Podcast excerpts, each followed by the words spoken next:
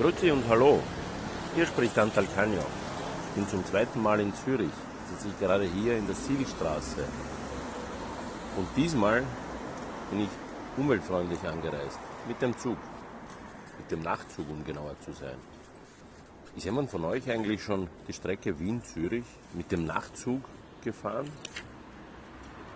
Und ich habe einen vegetarischen Tipp für euch. Das Hiltl. Ich frühstücke gerade hier im Hiltl. Es ist unglaublich gut. Es ist das älteste vegetarische Restaurant der Welt. Das gibt es seit 1898. Ich habe selten ein besseres, gesünderes und bunteres Essen gegessen als hier im Hiltl in Zürich.